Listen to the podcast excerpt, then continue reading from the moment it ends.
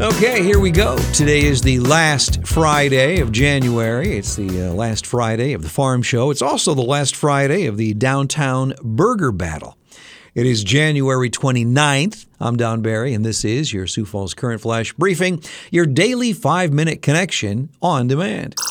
A mostly cloudy Friday coming up here, 32 for a high. Then on Saturday, a 40% chance of snow showers with a high of 33. That sounds like it might be a mix of uh, snow and rain. Yeah, be careful driving tomorrow. Looking ahead, this coming Wednesday, a 50% chance of more precip. Well, today's flash briefing flashback song was released in January of 1976. What is that, like 45 years ago? It went to number one in May of that year, and ironically, it was this group's one and only number one hit. Yeah, their first song. Do you think you know it? There's a reason for the warm, sweet nights, and there's a reason for the candlelight. I saw these guys in concert out in Deadwood a few years back. Man, they put on a good show.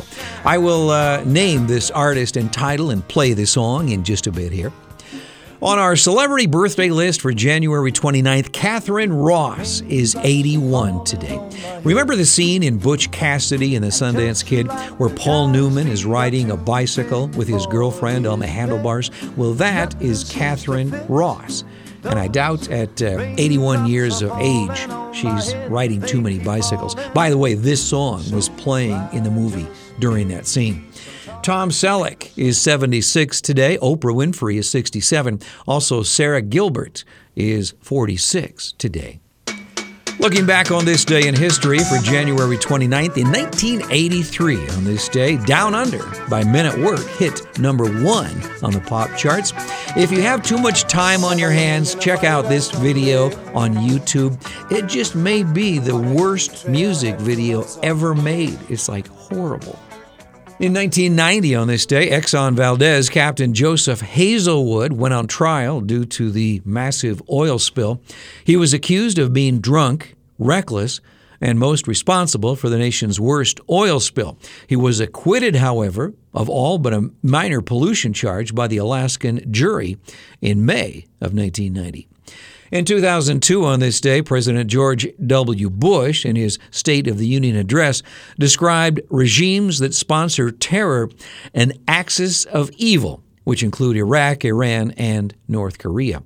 And in 2018, on this day, the Marvel film Black Panther, starring Chadwick Boseman, premiered in Los Angeles. In the national headlines, according to Fox News, New York Attorney General Letitia James said that the State Department of Health underreported COVID 19 deaths in nursing homes by as much as 50%, according to a report released yesterday.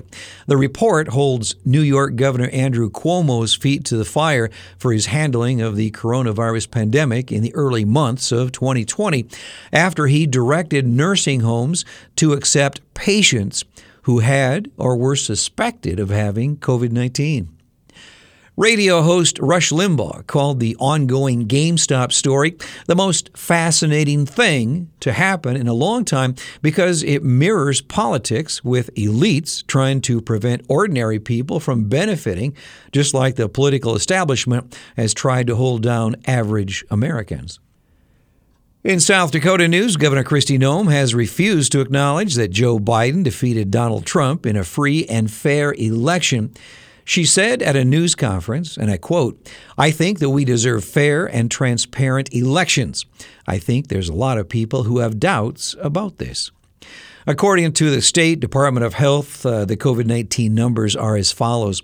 On Thursday, 187 new coronavirus cases were announced, and 24 new COVID 19 deaths were announced in South Dakota yesterday, bringing the state total to 1,763. The uh, Sioux Falls Farm Show, I've driven by there a couple of times at the Premier Center. Looks like a good turnout. Uh, today's the last day. Also, if you're a shopper, Downtown Crazy Days is uh, going on through this weekend. Also, the downtown burger battle continues through the weekend. I was told turnout was very good, but uh, hey, you can make it better. Go downtown and uh, pick up a burger and support the uh, local economy. Our quote for the day is from Maya Angelou When I saw you, I fell in love, and you smiled because you knew it.